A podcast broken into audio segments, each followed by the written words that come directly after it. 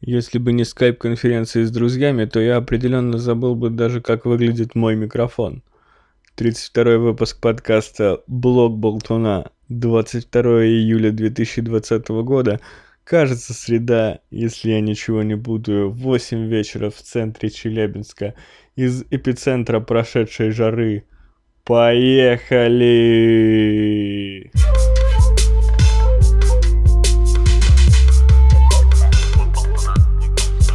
Блок болтуна на блоке. Поболтаем вместе. Блок болтуна на блоке. Обсудим все самое интересное. Блок болтуна. Блок болтуна. Б-б-б-блок болтуна. Подпишись на канал. Б-б-блок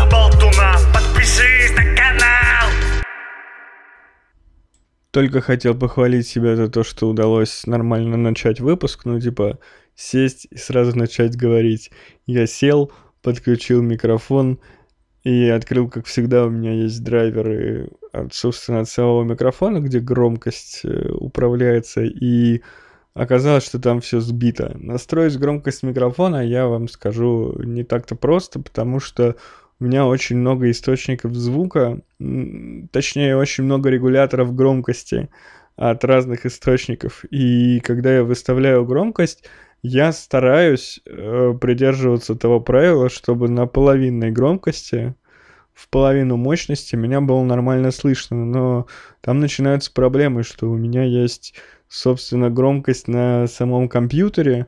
Ее я могу выставить в половину. А еще есть громкость аудиосистемы, которая подключена к телевизору. И у нее она довольно странная на самом деле и странно работает, потому что чтобы нормально было слышно, чтобы хорошо слышать, она всегда работает, ну, примерно на 70-80%. То есть, если я вот там э, сделаю громкость э, относительно ее там палочек, которые она показывает, цифровое значение уровня громкости наполовину, то будет вообще ничего не слышно. И тут начинается вот эта хрень, что непонятно, как выставить звук, то есть где я чего должен наполовину выставить и какая громкость должна была быть.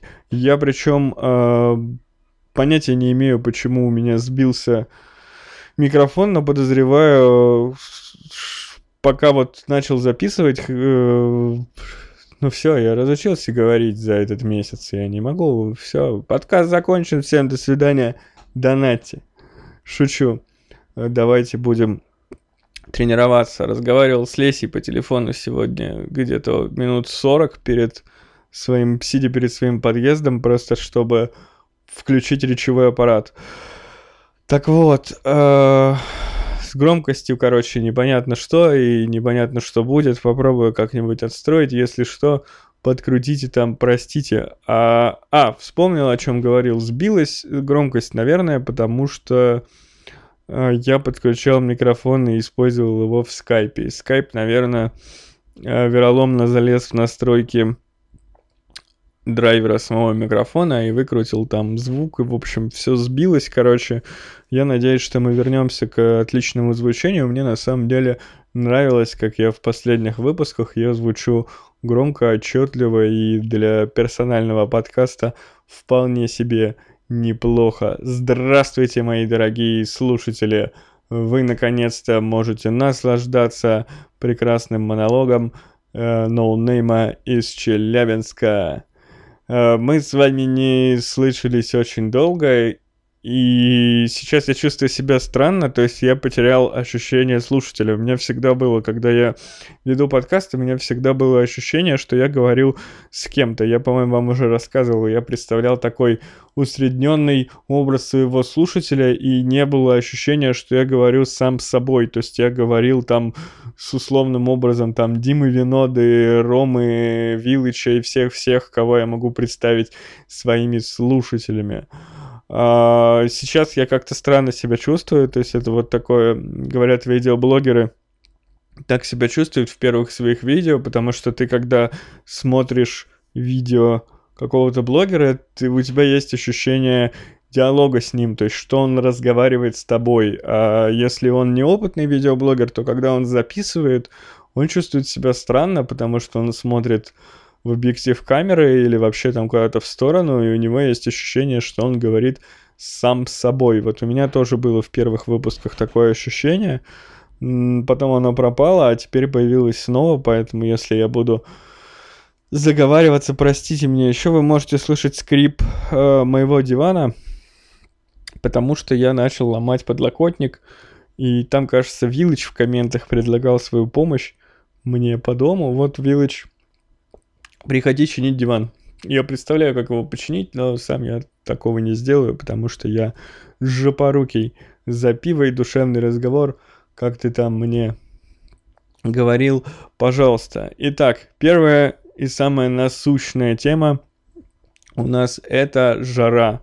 Ребята, подкаста не было, собственно, кто подписан на мой телеграм, если вы вдруг слушаете этот выпуск не в Телеграме, то у вас таких немного, я уверен, и приходите к нам в Телеграм, там замечательно, там музыка после каждого выпуска и все дела. И, в общем, те, кто в Телеграме на меня подписаны, видели скриншот моих часов, которые висят у меня на телевизоре, над телевизором. И на этих часах есть градусник.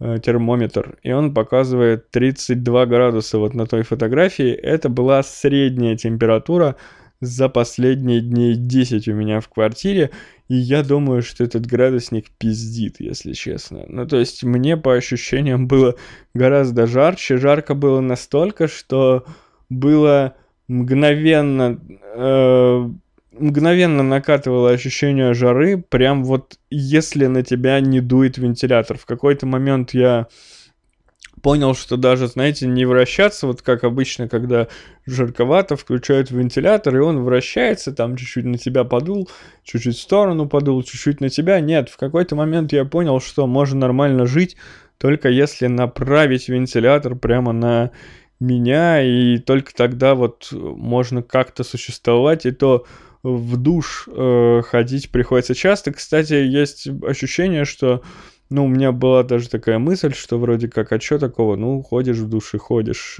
Что сложного сходить в душ? Нет, когда настолько жарко, ну, после, типа, ты один раз сходил, надо ходить, чтобы было нормально, надо ходить примерно раз в полчаса в душ. Ну, то есть ты идешь в душ, после душа тебе хорошо, замечательно, свежо, и это чувство держится, ну вот буквально пока ты мокрый, голова сохнет мгновенно, тело сохнет мгновенно, ты опять начинаешь потеть, и нужно идти в душ. И на самом деле особо не находишься. Ну то есть после третьего-четвертого посещения душа за день, если мы говорим про выходной день, ну то есть понятно, что можно там, я на работе у меня кондиционер, я прихожу с работы, там 2-3 часа я что-то поделал, можно и спать под вентилятором лечь, и в душ можно за это время сходить там два раза, три раза. Но если, например, сидишь дома в субботу, в воскресенье, то после третьего-четвертого раза в душ заебывает просто ходить. Ты такой, бля... И просто и в какой-то момент я пытался, типа, обуздать жару и думаю, бля, я буду потеть. Вот сидеть просто и дзен познавать в поту, но на самом деле ненадолго хватает. И проблема даже не в том, что просто жарко, и я не могу потный говорить в микрофон. А такая температура воздуха, она как будто разжижает мозг. Ну, то есть, ты и по ощущениям какой-то вареный, весь непонятный. И вот только сейчас, ну, второй день, вот э, позавчера уже ушла жара из Челябинска, вчера еще было позавчера еще было жарковато, но уже было понятно, что она вот по чуть-чуть отходит. И сейчас вот эти часы, я на них прямо сейчас смотрю, они показывают мне 28 градусов. Э, вот это температура терпимая. Мне немного жарко, наверное, я даже чуть-чуть вспотею за время этого подкаста, но не так, что с меня ручьем будет лить, и я могу с вами поговорить э, без вентилятора. На самом деле, когда я разговаривал с Виталиком в скайпе, я не выключал вентилятор, и он сказал, что его особо не слышно. Ну, то есть я, наверное, мог бы записать подкаст и с вентилятором, то есть у меня есть э, в драйверах микрофона подавление шума, и, наверное, оно бы сработало в каком-то виде, но по-любому мой голос видоизменился бы, чего мне не хотелось. Ну и плюс, как я и говорил, в такую жару просто никакой активности на самом деле не хотелось проявлять. Э, я ничего не делал, я сейчас вам расскажу, там у меня много всего появилось, изменилось, и я не делал ни хера. Я просто сидел и охуевал от того, как жарко. Извините за излишнее количество мата, но я прямо очень сильно не люблю жару, не люблю ее настолько, что в какой-то момент я почти сдался и поставил кондиционер. Дело в том, что у меня есть кредит в Сбербанке, э, который тянется за мной уже много лет. Я там типа когда-то у меня были кредитные карты, которые я потратил на всякую херню. Самое полезное, что я купил на эти кредитные карты, это телевизор. Вот которым я до сих пор пользуюсь, а все остальное какая-то херня, там Mac Mini, который сломался, э, там много, просто куда-то, знаете, там с какой-то девушкой сходил в ресторан там на 5000, и вот так у меня накопилось э, долг по кредитке, потом я закрыл там другой кредиткой, бла-бла-бла, и, короче, уже э, много лет за мной тянется кредит, осталось мне платить его год, и его не будет, но не об этом. А история о том, что за счет того, что я там брал, открывал разные карты, разные кредитки, э, брал там один кредит, закрывал другой и так далее, у меня довольно неплохой кредитный рейтинг. То есть Сбербанк, чтобы вы понимали, выдает мне кредит за 5 минут. Вот я взял недавно кредит, который покрыл основную сумму моего долга, и он всего на год. Он выдает мне кредит за, там, решение принимает за 10 минут, и деньги мне зачисляются прямо на карту, то есть ходить даже никуда не надо. И в какой-то момент я понял, что я больше не могу терпеть жару, и, наверное, нужно просто, ну, как-то поужаться, типа, расширить этот кредит там еще на полгода, но зато поставить кондиционер. Если кто не знает, а я наткнулся на то, что, например, не все мои друзья в курсе, поэтому вам тоже расскажу, вдруг кто-то не знает. Кондиционер довольно-таки дорогое удовольствие, потому что помимо того, что ты должен купить сам кондиционер как устройство, оно стоит там от 12, если фиговый кондиционер старой технологии, до бесконечности в среднем относительно новый там кондиционер с нормальным классом энергопотребления, не шумный и все такое, стоит там 25-30 тысяч. Ты покупаешь кондиционер, он идет с внешним блоком.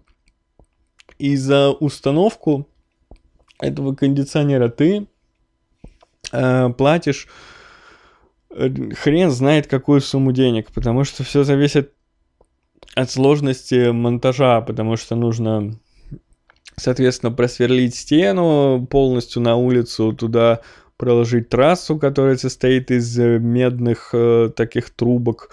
И, собственно, вот э, трасса вот эта, она, по-моему, основную стоимость установки и составляет. Ну, то есть, э, если купить кондиционер за, там, за 15 тысяч рублей, то может выйти так, что установка кондиционера будет примерно равна или даже чуть дороже стоимости самого кондиционера. Поэтому,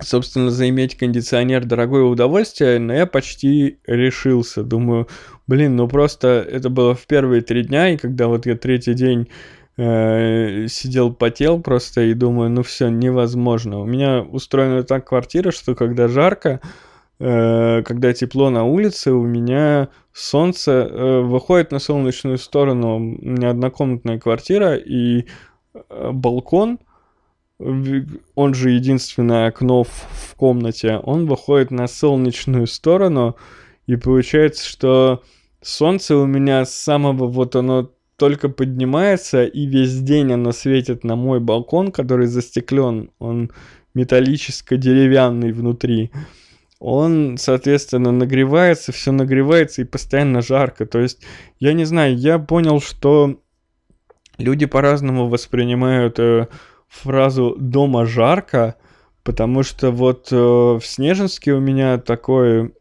такое место, вот где мама моя живет, где я вырос, там кондиционер не нужен, там всегда прохладно, всегда как-то свежо, и там, ну, наверное, жарковато э, только когда, ну вот, наверное, когда там 37 было, наверное, более-менее тепло, вот так э, тепловато стало в Снежинске у мамы, у моей.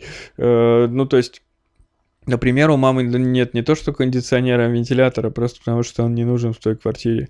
И поэтому я всю жизнь прожил, и я не знал, что можно дома потеть и охреневать от жары, но оказывается, что можно. Я вот живу в такой квартире, и по идее кондиционер мне необходим. В какой-то момент я просто обязан его поставить, потому что, ну вот, каждую жару такое происходит. Но перед тем, как взять новый кредит э, и все опять долговую яму свою увеличить, я решил позвонить установщикам кондиционера и э, на Яндекс услугах я нашел э, несколько установщиков. И первый самый популярный мужик, у которого была максимальная оценка, там дофига отзывов, он сказал, что у него запись на 15 августа, по-моему. Причем мне нужно было, я как думал, типа, мне нужна консультация установщика, чтобы я примерно понимал, сколько будет стоить установка, потому что вот из-за такого балкона у меня впритык там с соседями, с другими там другой балкон, и я не особо представляю, как э, куда можно этот внешний блок у меня повесить. И я живу на пятом этаже, решит ли установщик, что нужна будет автовышка, которая поднимет его с земли, чтобы ему было удобно работать. Если нужна, то это дороже. Но, в общем, мне нужно... Я вообще не люблю делать какие-то действия, когда я не знаю сумму точную, которую нужно будет заплатить. Ну, то есть у меня не столько денег, что там мне пофиг 10 или 15 тысяч это будет стоить, поэтому мне нужно было узнать. Поэтому мне нужно было сначала, чтобы пришел кондиционерный мастер и, в общем, посмотрел, сказ... прикинул мне, сколько будет стоить установка, потому что есть у меня ощущение, что кондиционер придется вешать э, внешний блок под окном на кухне, и тогда получается, что через всю... Э, через... Ну, в общем, внутренний блок должен висеть в большой комнате, у меня в комнате, э, далеко очень от кухни, то есть там идти э, эта трасса будет очень длинная, соответственно, очень дорогая, или как-то по-другому вешать. Но вот даже пригласить на консультацию самого популярного кондиционер-мастера было нельзя, и я от этой идеи отказался. Я на всякий случай позвонил э, второму по популярности кондиционер-мастеру на Яндекс услугах в Челябинске. Что удивительно, это была женщина, и когда я увидел женское имя и женскую фотографию, я думал, что это, наверное, ну, кто-то зарегался, а сейчас там мужик ответит. Но нет, и ответила женщина. Видимо, это ее бригада установщиков. Э, как вы понимаете, ни один установщик кондиционеров не работает в одиночку. Это обычно бригада из трех, ну, двух, трех человек. Э, вот эта женщина вообще, э, она начала мне сразу с с порога, так скажем, с первых секунд нашего разговора как-то странно себя вести, э, как будто я ей должен, как будто я ей помешал, типа, и вообще зачем я тут звоню, хотя я хочу, собственно, услугами воспользоваться. Это, вероятно, связано с тем, что сейчас э, установщики кондиционеров очень популярны, вот, ну, сезон, и, типа, они не нуждаются в клиентах, и поэтому они, некоторые из них не особо не особо вежливый. Меня отвлекает телефон, потому что это вибрирует, я даже смотреть не буду.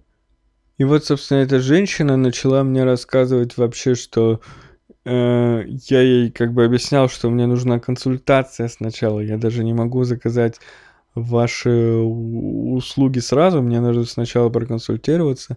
И она начала мне парить мозг, что а, а вы, говорит, видели, как у ваших э, соседей установлены кондиционеры, а у меня дом довольно пожилых людей, и я думаю, что они, ну, просто... Ну, я не видел, не видел ни одного блока в доме кондиционерного. Может, где-то есть, я не присматривался, но не то, чтобы их много. Я говорю, нет, не видел. Я считаю, что это связано с тем, что вроде как живут люди, которые, ну, не заморачиваются, просто не ставят. Она мне говорит, о, значит, ваша управляющая компания запрещает ставить кондиционеры, вы поставите, вам штраф, э, нам, значит, мы вообще так не ставим. Мы предлагаем вам прямо на балкон поставить кондиционерный блок, а балкон у меня довольно маленький. Ну, то есть у меня, если брать стену дома, да, вот, ну, у балкона есть же какая-то часть стены дома, которую мой балкон отгораживает. Вот у меня нет свободной части стены, там окно и дверь, собственно, балконная почти на всю протяженность балкона, куда можно вставить кондиционерный блок. Если просто его условно поставить на пол куда-то, то он займет пол балкона. Они довольно большие, а балкон у меня довольно маленький. И эта женщина как-то меня не слушала вообще и не пыталась. Я обычно, когда услугу какую-то получаю, я ожидаю отзывчивости от мастера. То есть у меня есть проблема, я не разбираюсь, я звоню вам как специалисту, давайте вы будете решать, что-то придумывать, а, как бы оказывать мне вашу услугу. А тут э, она так себя вела, как-то странно. Я такой, ой, все, до свидания.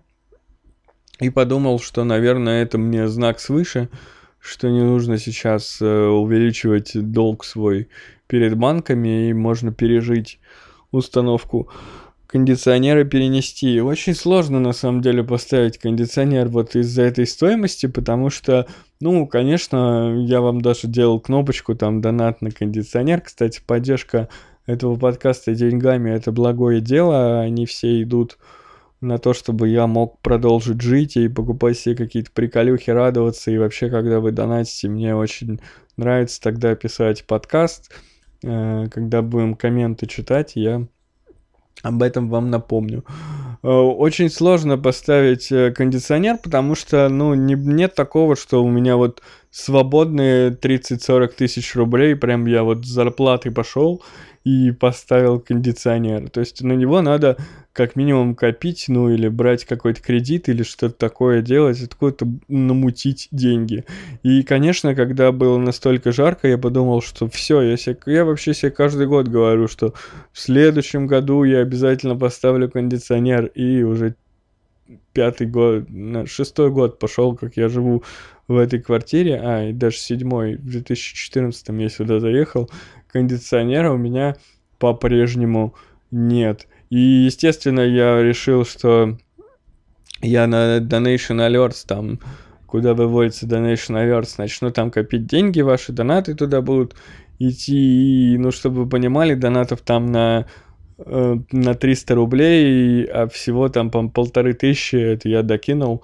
И вот я вроде как коплю на кондиционер, но проблема в том, что когда скопится более-менее приличная сумма, уже точно будет не жарко, и будет сложно заставить себя купить кондиционер, потому что, ну, можно же купить что-то другое, а тогда будет не жарко, и я по-любому забуду свои мысли. Ну и еще меня напрягает, что э, все-таки я, например, помню, что в прошлом году мы с Лесей даже вентилятор не доставали, Э, из коробки не включали, то есть было не жарко большую часть года, то есть потратить такую сумму на штуку, которую я буду использовать э, месяц в году по два часа в день по вечерам, ну такое, типа вот, ну, я мог бы записать вам подкаст, будь у меня кондиционер, а в остальном, ну, вроде пережил, конечно, было бы здорово, если был кондиционер, короче, не знаю. Там еще и технические всякие сложности. Э, кто-то говорит, что надо... Есть инверторные кондиционеры, вот как раз новые, которые там от 25 стоят. Они типа могут своим мощностью своего блока управлять, и, соответственно, если надо чуть-чуть охладить, он чуть-чуть блок разгоняет, и, соответственно, не тратится много энергии. Э, электричество, потому что кондиционер по электричеству, ну, если он работает все время, то, ну, может э, визуально измениться счет за электричество, если ты постоянно пользуешься кондиционером. И вот э, кто-то говорит, что нужно инверторный, ну потому что новый, крутой и менее шумный. Мой коллега считает, что вообще за 13 тысяч рублей можно купить кондиционер и не париться, потому что тогда, ну типа, либо ты покупаешь кондиционер и установку его, и это все превращается в более крупную сумму, либо ты за сумму там инверторного кондиционера ты можешь купить обычный, и тебе еще хватит на установку, типа вот такое. И непонятно. И мастер мне даже советовал э, сэкономить, не тратить кучу денег и поставить обычный кондиционер. При этом Виталик, который меня, собственно, и своим примером очень сильно сподвигает поставить кондиционер, потому что он впервые, ну вот первый сезон у него он поставил себе кондер, он купил с э, э, Господи, индукционный, инверторный, только что говорил, забыл слово, инверторный кондиционер себе купил и, собственно, радуется и говорит, ну зачем старье всякое покупать, там получается, что э, не инверторный кондиционер, это технология, которую там в 80-х годах, там в 70-х еще придумали, и вот они с тех пор работают. Э, а инверторные там, они уже более новые. Конечно, хочется новое, но вот учитывая, что редко буду пользоваться, Хз, хз, короче. Короче, с кондиционером все очень сложно. Давайте про жару все. Пока не жарко, держимся, донатьте. Может быть, я куплю себе кондиционер. А, к вопросу о покупках, на которые не хочется тратить много денег, у меня появился iPad. Появился он у меня случайно, потому что один из друзей у меня купил э, себе там крутой iPad новый, а мне продал по дешевке свой старый. Э, ну как, он старый для него, то есть он купил новый и говорит, ну блин, я вижу разницу от того, что он крутой, новый и классный. Э, я-то, собственно, у меня iPad давно не было, по-моему, где-то там в 2012 я покупал себе iPad, по-моему, это был Uh, по факту он назывался iPad 3 и, the, the New iPad, типа модель, она была у меня какое-то время, а потом сломалась что-то там, ну типа я ее за завафлил до максимума, и она просто в какой-то момент у меня не включился iPad, и я его продал там за вообще за копейки, мне пофиг было.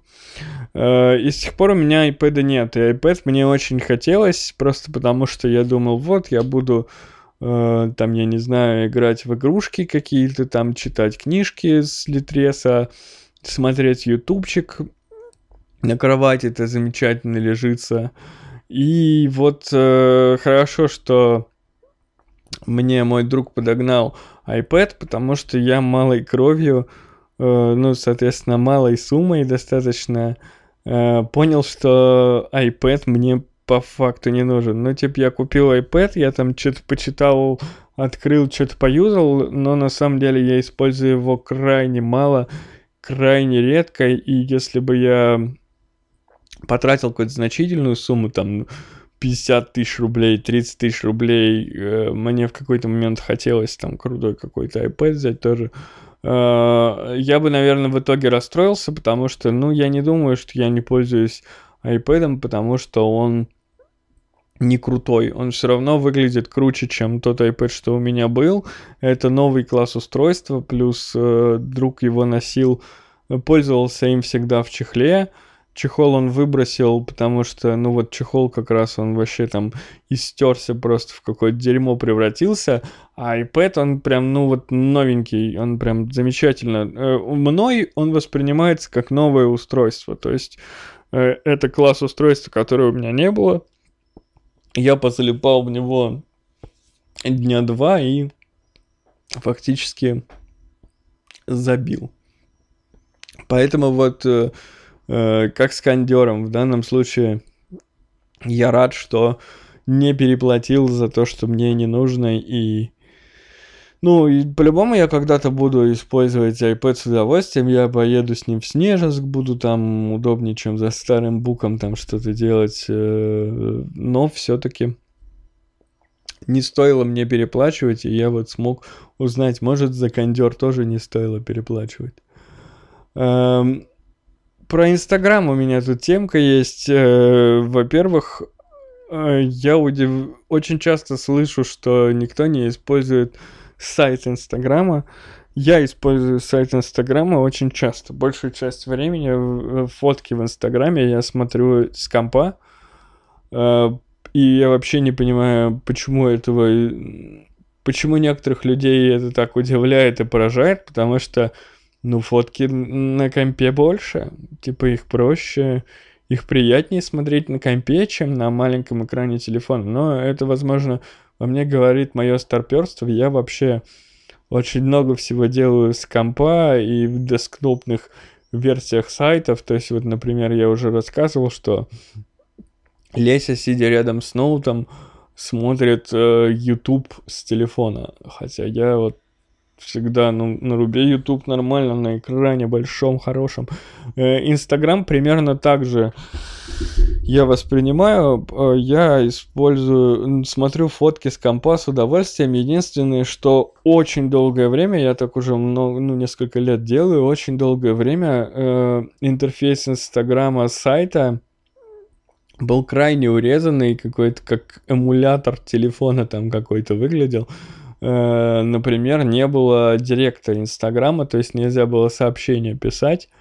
Э, сейчас можно. Я этому очень рад. Э, видимо, какое-то время администрация Инстаграма Facebook, получается, э, считали, что тоже считали, что веб никому не нужен, но теперь про нас э, старперов вспомнили. И единственное, что я до сих пор не понимаю в Инстаграме, это, ну, я, я ула- э, натыкаюсь на то, что у людей совсем другое...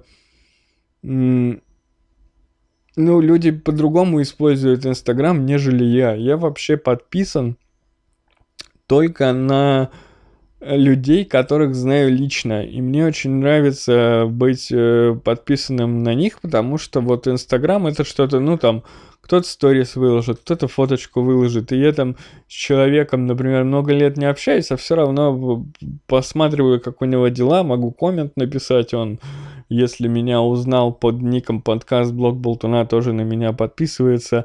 Вы тоже можете подписаться на меня в Инстаграме по ссылке и на сайте bbcast ру. Там все ссылки есть, в том числе на мой инстаграм. Приходите, там я выкладываю иногда фотоньки.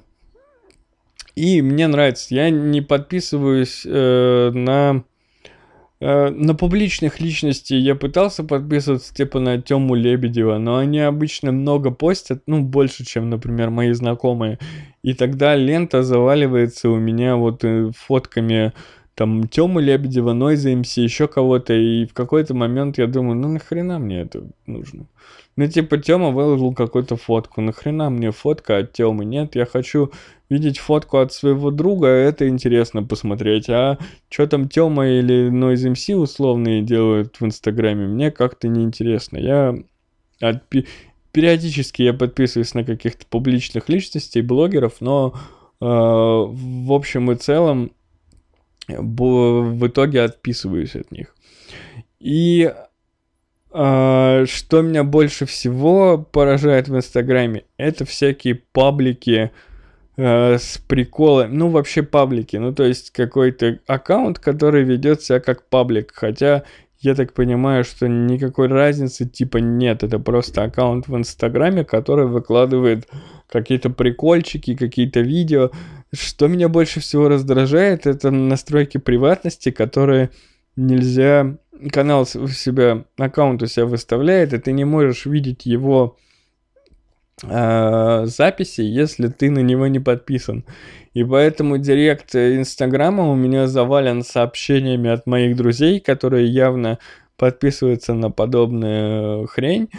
А, они мне присылают там типа какой-то видосик типа смешной, но я его не вижу, у меня написано там «Э, аккаунт волосатая фольга ограничил доступ к записям, пожалуйста подпишитесь, чтобы его смотреть. Я никогда не подписываюсь и э, я даже уже друзьям не отвечаю, то есть они мне присылают, я такой, О, окей.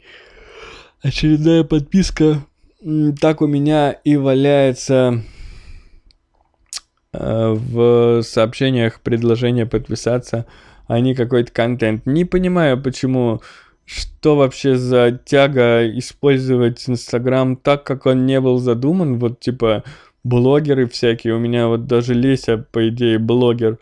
Инстаграма, ну то есть она, у нее есть какой-то план того, как она будет там в какой цветовой палитре там должны идти следующие фотки там шахматным, не шахматным порядком, но она еще и текста пишет э, к своим постам, э, к фоткам, а опять хочется сказать, чтобы вы понимали, мусорная фраза подкастера, но чтобы вы понимали, я даже не всегда описание фотки читаю, ну типа я могу посмотреть там, о, Рома сфоткал что-то в Нью-Йорке, прикольно, мне, ну могу посмотреть, что там за подпись, а могу вообще не подумать об этом и все.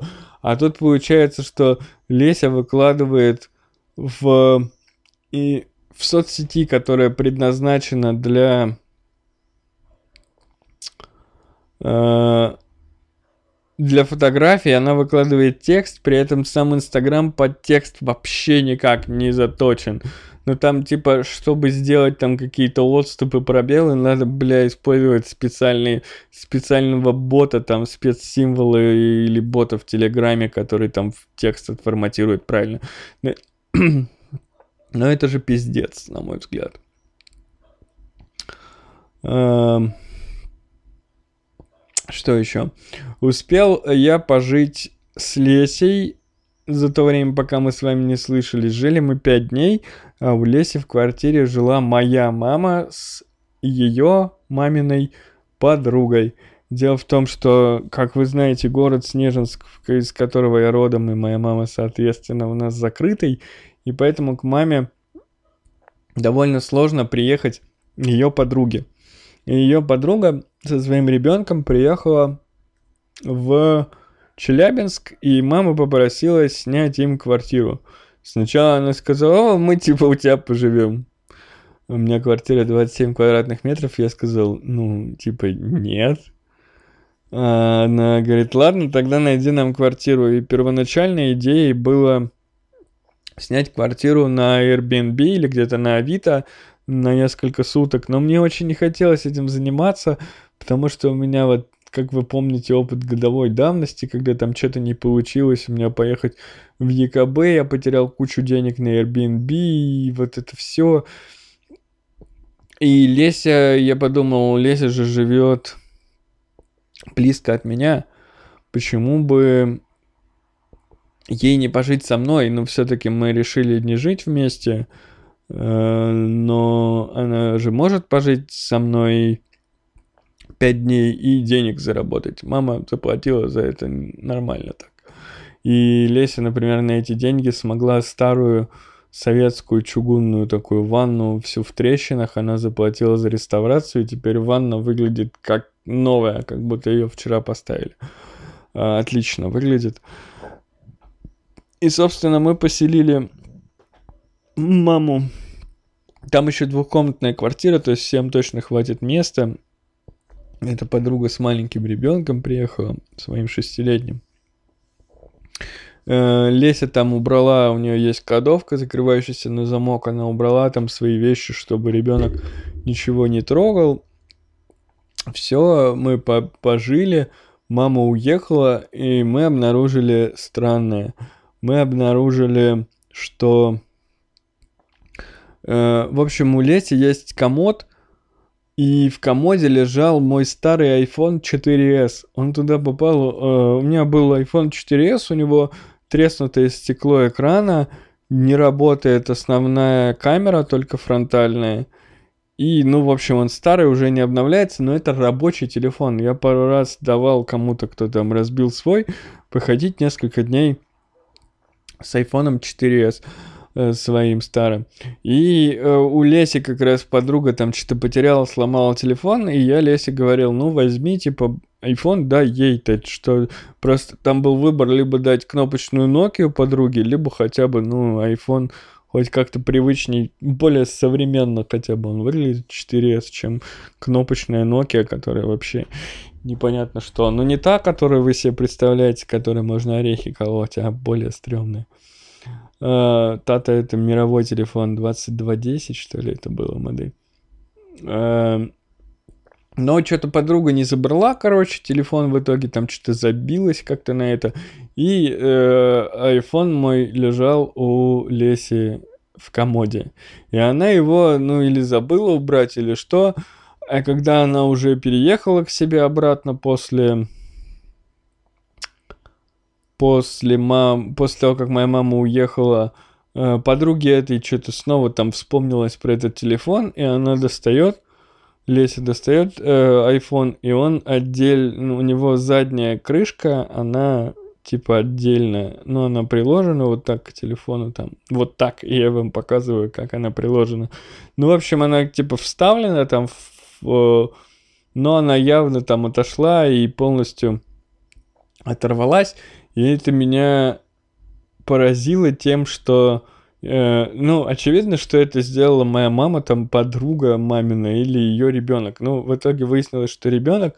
Я позвонил маме, и она говорит, ну да, я видела, там ребенок все что-то хватал, какой-то телефон падал э, у него из рук. Я думала, типа, что это вот телефон моей подруги. Ну, я сразу маме сказал, я Лесе сказал, что ну пофиг, типа, а, iPhone не включается, все, потому что я так понимаю, я не помню, но, по-моему, мы когда-то смотрели э, разбор айфона, и там был прикол в том, что он, э, чтобы его разобрать, там шлейф идет к задней стенке, то есть ты должен раскрутить два винтика вот этих особых, для которых нужна особая отвертка, которую Apple продает, кажется, за 10 долларов, а в Китае она стоит 2 рубля.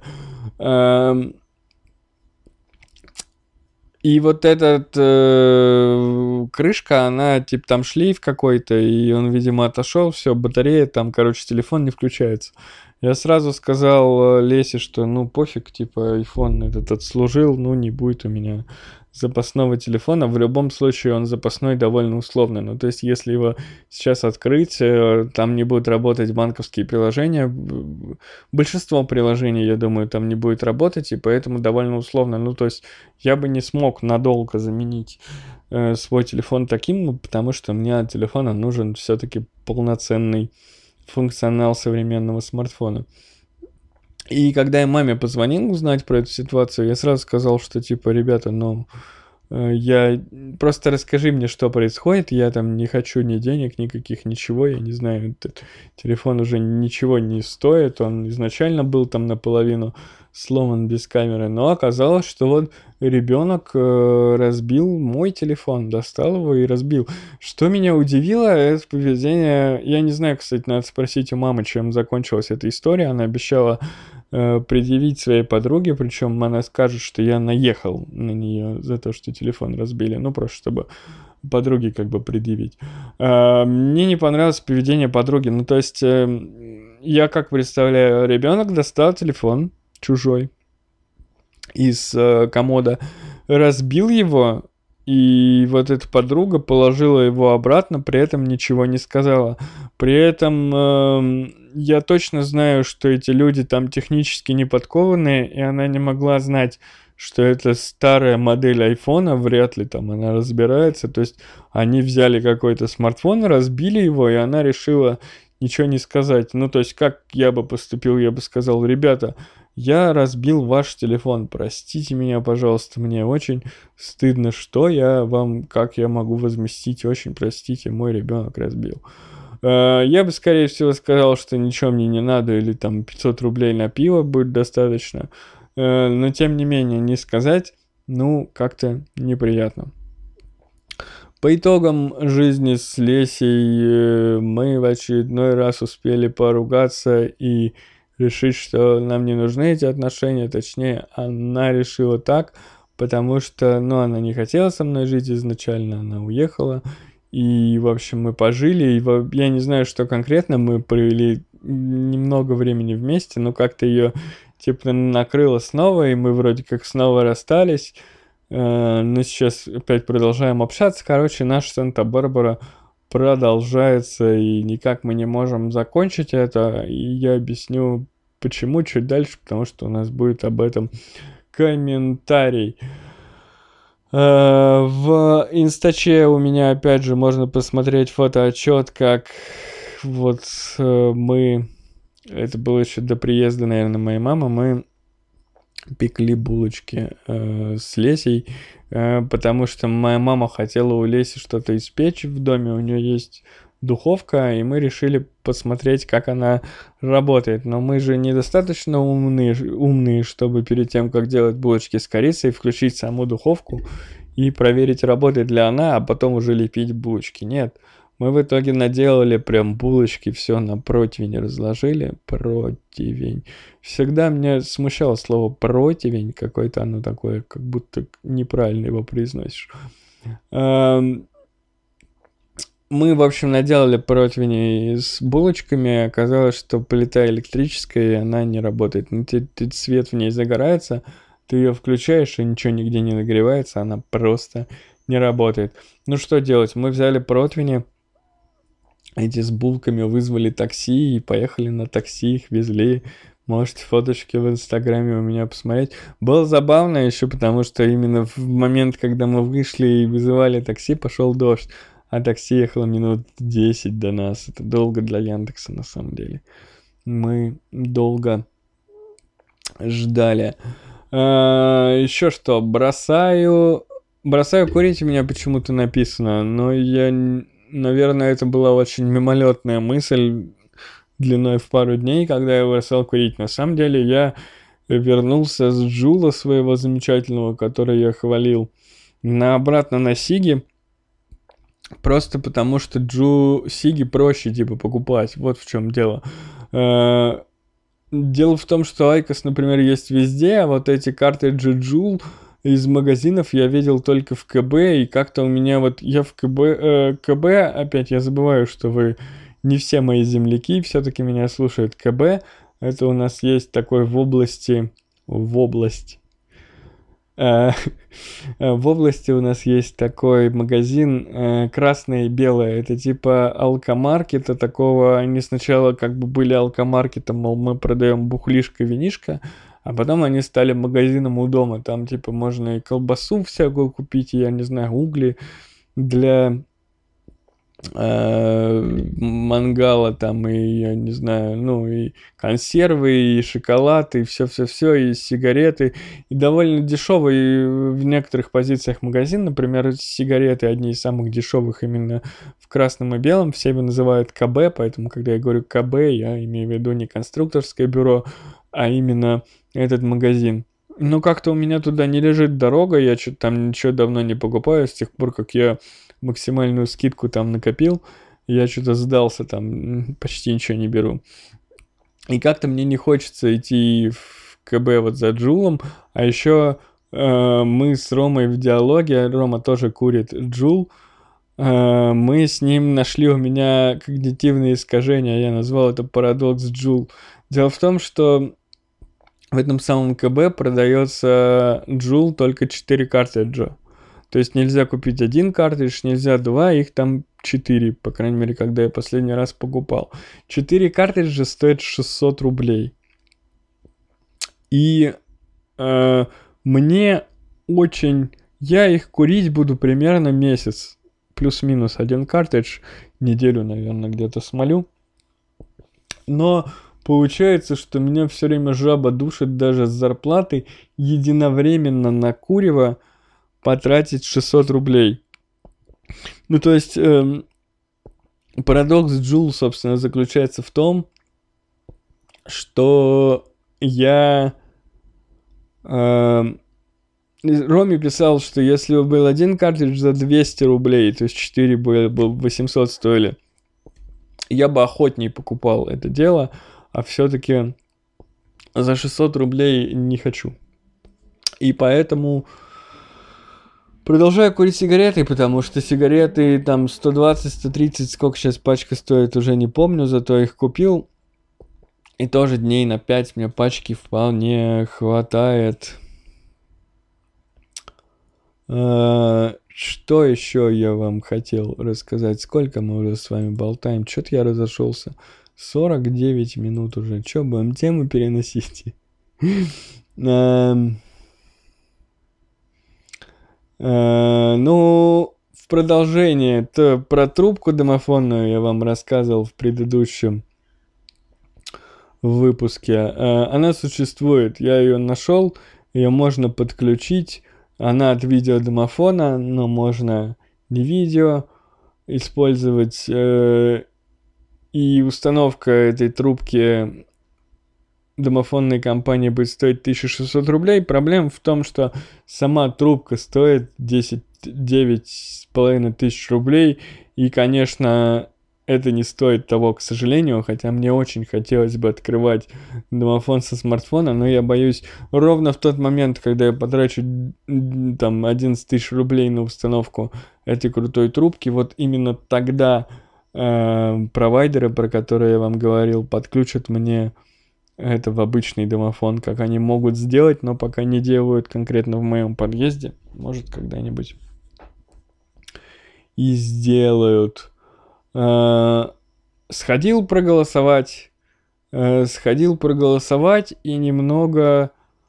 Ну, во-первых, э, первый раз в жизни я, мне 29 лет, 30 лет мне будет через неделю, и я был впервые на голосовании, впервые использовал это свое гражданское право, Э, у нас э, нормально выглядел участок, ну просто в этих всяких пабликах, особенно э, таких вот оппозиционных пабликах, которые э, строят свой контент над тем, что стебутся над тем, что происходит в России. Там скидывали всякие фоточки, как сделали голосовательный участок, значит, на, в машине там где-то, в, э, в багажнике, там на пеньке в лесу и так далее. Не, у нас было в библиотеке, нормально сходили проголосовать, как-то все очень бедненько выглядит в плане какие-то ограждения такие, знаете, бумажно бумажно-картонно-тряпочные вот эти все столики какие-то, все такое прям вот выглядит как одноразовая урна. Знаете, я по телеку видел, вот когда там Путин опускает свой бюллетень, там чуть ли какая-то цифровая урна, у нас просто был ящик, эм, как-то вся эта комиссия, то есть помещение довольно маленькое, ты отходишь туда, ставишь галочку, возвращаешься, и вся комиссия вокруг сидят какие-то менты, охранники, какие-то тетки, и вся комиссия на тебя пялится, это как-то странно, учитывая, что у тебя, ну, вроде как тайна голосования какая-то существует, у тебя там да и нет, э, огромная у тебя галка стоит, и ее явно видно, это как-то смущает, они все смотрят, как ты опускаешь в эту урну. Этот бюллетень, э, проголосовали, дали нам какую-то фигню, то есть вот мне э, жена Виталика, Мария, мне рассказывала, что там какие-то, она ходит голосовать, потому что в Снежинске вот дают всякие ништяки, а нам дают, нам дали какую-то фигню, ручку, э, блокнот, магнит и значок. Магнит и значок, потому что на нем было написано 1 июля, там голосование, а сразу выбросил. Ручка пусть будет. Блокнот я, по-моему, оторвал Э, оторвал у него корочку, где тоже было написано про 1 июля. И ну, нормальная бумага. Леся сказала, что будет рисовать в нем. Так, э, ну что ж. Э, что меня с голосованием удивило? как-то очень много хайпа было по поводу того, кто там за, кто против, кто чё, кто как. И понятно было, как это все закончится, то есть голосовать, по идее, бессмысленно. Очевидно было, что эти все поправки будут приняты. Но меня удивило, что после этого не произошло ничего. Ну, типа, было столько хайпа, потом голосование прошло, и все. И типа, ну, ну, ну, ну и все, и мы живем дальше, типа, и не стало вроде как и не хуже, и не лучше, и типа пофиг. Ну там типа какие-то, вот там против ЛГБТ приняли, что там им нельзя жениться, но им до этого нельзя было жен... жениться. Короче, не знаю, как-то перехайплена это была тема. Было ощущение, ну вот внутреннее, я понимал, что так не будет, но где-то вот подсознательно было ощущение, что мы что-то к чему-то эпохальному подходим, как будто сейчас, типа, пиздец все изменится, но не в плане там в лучшую или даже в худшую сторону, но типа вот примут эти поправки и что-то произойдет, но ни хера не произошло вообще. Просто мы продолжили жить, ничего не изменилось. Где-то какая-то конституция изменилась, не очень представляю. Ну вот чисто чисто вот как в жизни, как она на меня влияла и как влияет сейчас, ничего не изменилось, и это вызвало во мне очень странную э, вот такую мысль. Э, говорил я вам еще в прошлом выпуске, что пойду в мультиварке варить манную кашу по рецепту самой мультиварки. Э, и доложу я вам, что мультиварка врет про манную кашу и про рецепт манной каши, потому что э, там написано закрыть ее и оставить там на 8 минут, что ли. Я даже больше варил, и нифига она не сварилась. И, кстати, мультиваркой я тоже не пользуюсь. Но я вот в ней три раза сам варил кашу в открытом состоянии. Мешаешь, добавляешь. И сейчас я ничего не готовлю, и я как не любил готовить, так и не люблю. Я как-то представлял, я куплю мультиварку, и вот я буду в ней там вот и супчик себе сварю, и жаркое, и нет. Я все-таки не люблю готовить, и что не в мультиварке, в мультиварке, не в мультиварке, а проще в монетке купить колбасы и ее пожевать или заказать себе какой-то еды и вообще ел последнее время. Последние дни вообще очень мало ел, потому что стрессовал, потому что опять с Лесей вся эта фигня. Ну, сейчас вам расскажу. Ну что ж, опять мы переносим Джорджа Флойда и PS5. Э, любим переносить. Все замечательно. Э, давайте перейдем к комментариям, мои дорогие слушатели. И начнем мы с комментария... Э, с платного комментария, конечно. Донаты приоритетнее, чем бесплатные пассажиры. Дима Винода, 100 рублей с покрытием комиссии. Спасибо, Дима, за покрытие комиссии. На начало подкаста. Подкаст начался благодаря тебе, Дима, и концу жары. А, за Яндекс станцию я тоже десятку не отдавал, пишет нам Дима. В Москве ее сам Яндекс за 500 рублей в аренду дает. Туда входят все услуги. Хз, в чем кайф, я просто вижу в этом прогресс. Донатим, бля. Это пишет Дима донатим, бля, не я. Хотя я его полностью поддерживаю. Донатьте, ребята. Вот э, важно донатить немного, но регулярно. Дима молодец, лучший человек на свете, потому что он э, регулярно поддерживает мой подкаст копеечкой. Я зарабатываю 100 рублей с каждого выпуска благодаря Диме Винода. Виноде склоняется твоя фамилия или ник или что это? Не знаю, не хочу тебя обидеть. Короче, вот благодаря Диме я и каждый выпуск хоть копеечку зарабатываю. Будьте как Дима, тоже кидайте деньги.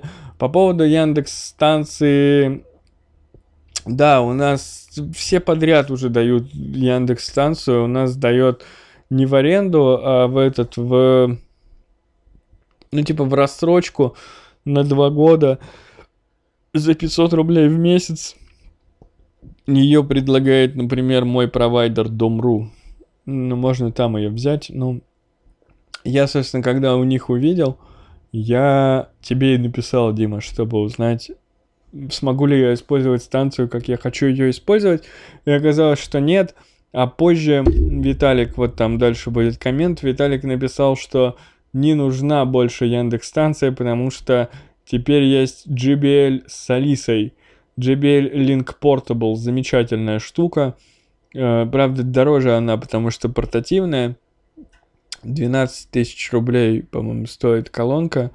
Замечательно. Там и это новая модель JBL, и Алиса там есть. И вообще, до того, как стало пиздец жарко, и я думал, что я буду копить донаты на эту JBL, что более реально 12 тысяч рублей – э, накопить реальнее, чем 30 тысяч. Но, Дима, еще 200 выпусков, когда ты кидаешь мне по 100 рублей, и я поставлю кондиционер к 50 годам. Спасибо, Дмитрий. А мы идем Мы идем дальше. Давай подкаст с Лесей, пишет Бро с фотографией котика на аватарке. Это коммент с Ютуба. На Ютубе у нас пишут немногие. Дорогой Бро, подкаст с Лесей, возможно, будет, возможно, нет. Точно не знаю, потому что все сложно. Э, Рома пишет, вот он в середине на перебивку, я недоумевал, сколько мотать. Кто он? Кто он? Я здесь один. Эм, Рома, на самом деле я иногда не совсем понимаю, что ты имеешь в виду. Наверное, у тебя какая-то билингвость э, дает о себе знать. Ну, в смысле, ты владеешь двумя языками, и иногда ты выражаешься не совсем я вот не... Ну, ты что имел в виду? Вот он в середине на перебивку. Я недоумевал, сколько мотать. Вот в этот раз не было такого дж... джингла. Какого джингла, Рома? Ты, ты пьян был, когда это писал? Там джинглов, говорю, у меня общая продолжительность всех трех джинглов полторы минуты, если я их подряд поставлю. Поэтому в любом случае мотать недолго. Э, я не скажу, что прямо негативно продолжает роман, но да заставила открыть коммент, и это круто. Открывай комменты почаще. Надеюсь, что заявление о том, что ты забываешь русский язык, по крайней мере, в письменном виде, заставит тебя открыть комменты еще раз. А лучше донаты еще открой. Э, обязательно надо поболтать в микрофон. Э, я не знаю, Рома, как слушатели отнесутся, если ты в очередной раз э, появишься гостем в моем подкасте, а не Леся, который, например, я обещаю давно. Ты-то много раз ко мне приходил, но я всегда рад с тобой поболтать обязательно что-нибудь замутим. Виллидж дальше пишет. Кстати, заметь, это не Village пишет, это я дальше говорю. Заметил, вот у меня был записан э, в... Ну, так и было написано, то есть телефон э, Village, вот Женя, э, был записан у меня под э, именем Village, и, соответственно, в Телеграме я его тоже видел как Village.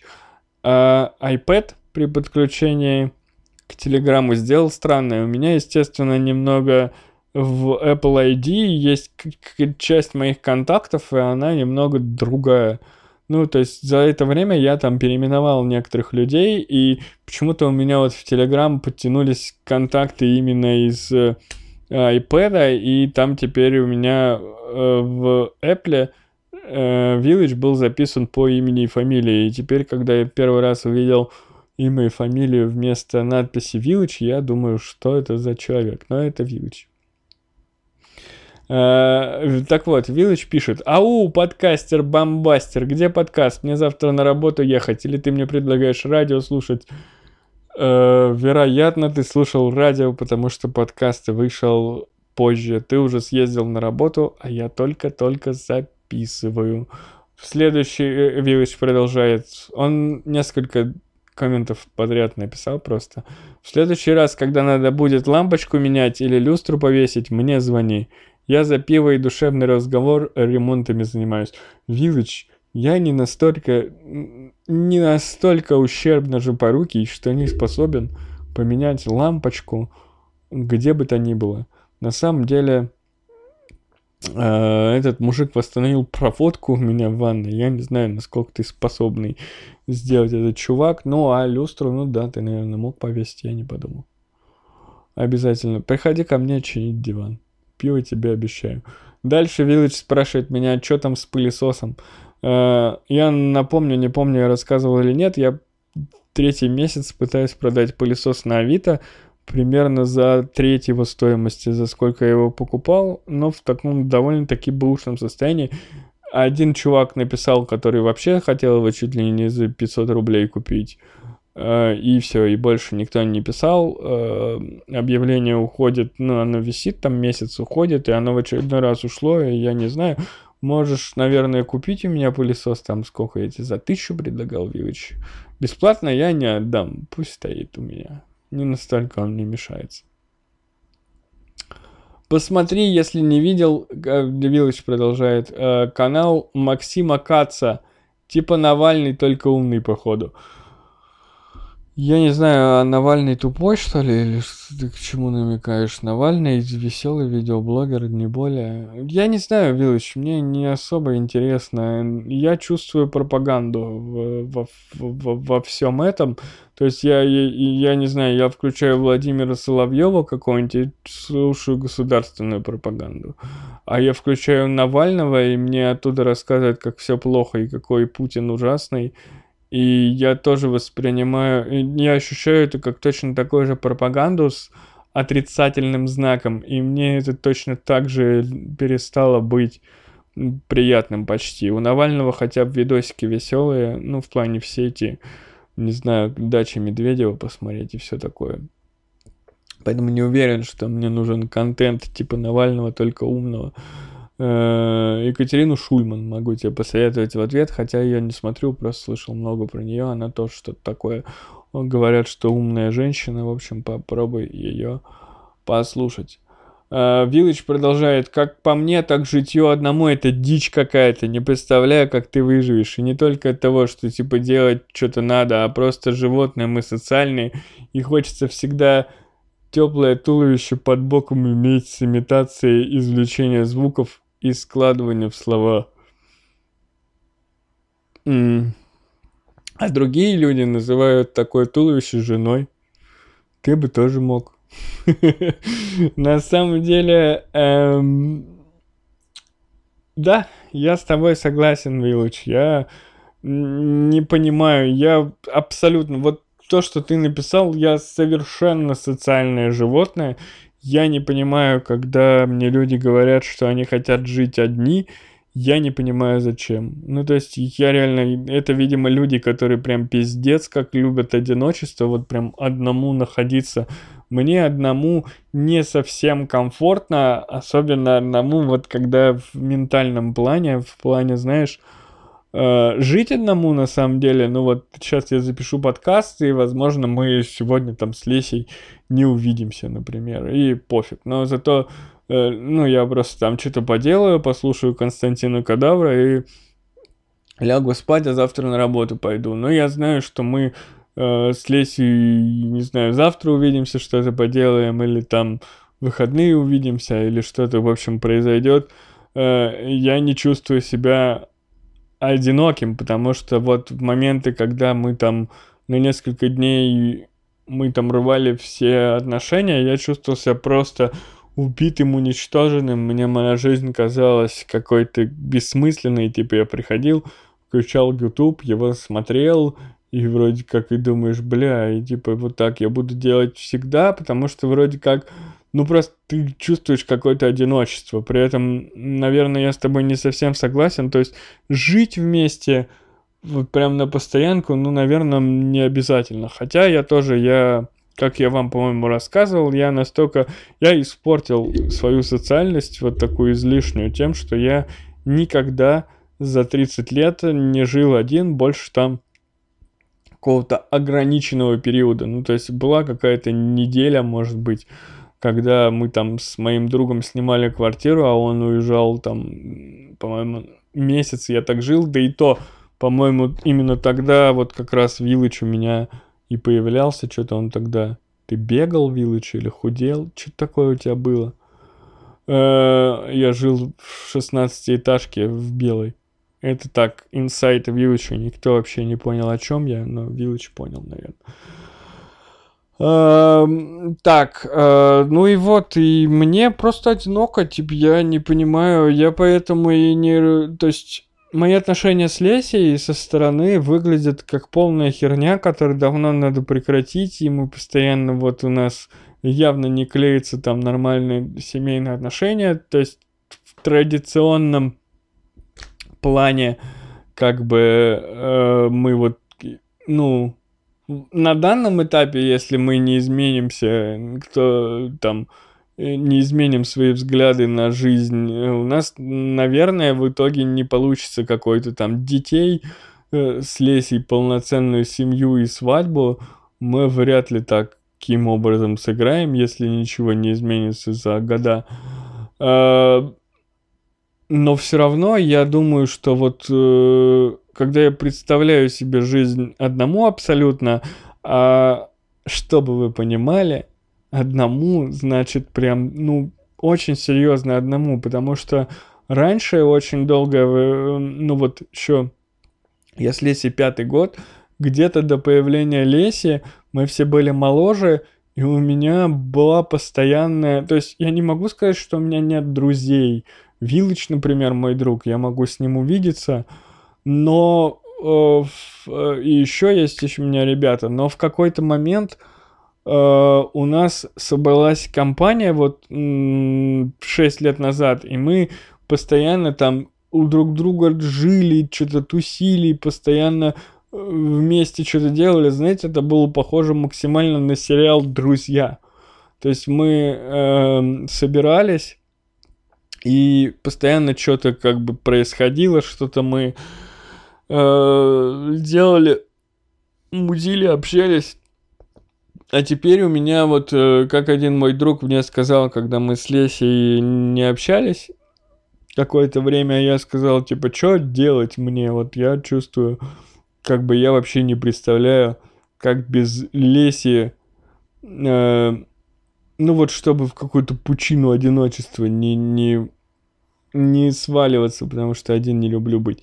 И мне друг сказал, ой, общайся с друзьями, э, с девушками другими, общайся, все будет хорошо. Но это такая общая фраза, э, вот э, это, собственно, у меня в Челябинске там три близких друга. Остальные все разъехались. Кто один друг в Польшу уехал работать, другой в Снежинск уехал жить. Э, Виталик тоже в Снежинске. И получается, что э, три оставшихся друга, ну вот у Виллича я не знаю, насколько он занятой, у него там тоже семья и, в общем, не знаю. А два остальных там, типа, ну, например, много работают, да, и я не знаю, как быть а, с этим делом. Ну, то есть я чувствую себя очень одиноко. С другими женщинами э, после пяти лет, э, четырех лет там э, отношений с Лесей я даже не представляю, как э, разговаривать с другими женщинами. Не то, что там что-то еще, ну просто вот при, какая-то вот лог на лесе, лог в смысле вот залочен я. В плане, что какие-то мысли как о женщине, они больше вот о лесе, чем о других каких-то женщинах. И поэтому у нас все поэтому возвращается с леси. И она, я думаю, себя плюс-минус примерно так же чувствует. То есть ее в какой-то момент накрывают какие-то негативные эмоции, я ей надоедаю, она такая, все меня все заебало и пропадает, ну и типа и пытается как-то разорвать отношения. Я тоже так, где я, собственно, это начал полтора года назад, я первый так сделал.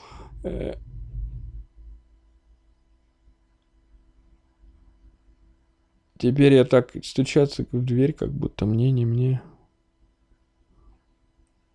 Эм, теперь я так не делаю, потому что э, я просто понимаю, что в момент, когда мне кажется, что меня все заебало, если я разорву эти отношения окончательно, то на самом деле буду несчастнее, чем в тот момент, когда мне кажется, что меня все достало. И извините, я просто слушаю, кому стучат, но вроде не мне. И, в общем, я тебя понимаю, да.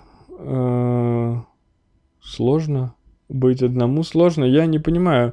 Я не понимаю, что хотят люди. Ну, то есть, э, что вот такого... Ну, это, видимо, одиночество как-то любят вот прямо. Просто я одного блогера смотрю, и он расстался с... Там он говорит, как он любит девушку свою, женщину там, и они расстались просто потому, что не смогли жить вместе, потому что он сказал, ну, я вот больше один люблю жить. Ну, он уже взрослый, ну, там, ему под 40 лет, он старше меня. А, я не знаю, я один явно не люблю жить. То есть могу, но явно не люблю. Что-то там происходит. Не открываю, кстати, двери никому, и домофонные двери не открываю, если не знаю, э, типа, незнакомый мне человек мне не нужен, а знакомый, если я не открою, позвонит мне на телефон. поэтому редко открываю э, двери. Так, э, дальше. Извините, очень, очень сбило меня стуки в подъезде. Э, Виллич пишет, Снежинский не был сто тысяч лет, и еще столько же бы не был с удовольствием. Как ты вообще живешь там после Че? А что ты такого делаешь в Челябинске, Виллич? Ну, я нормально, не знаю. Я как в санатории живу. То есть в Челябинске у меня есть какой-то ряд... Э, э, я должен решать постоянно какие-то вопросы. Там, типа, что я буду сегодня есть. Это не очень сложно, когда у тебя, например, есть деньги. Но, тем не менее, я должен себе поставить этот вопрос. Я там должен что-то, что-то, там вот пол помыть надо, там бла-бла-бла.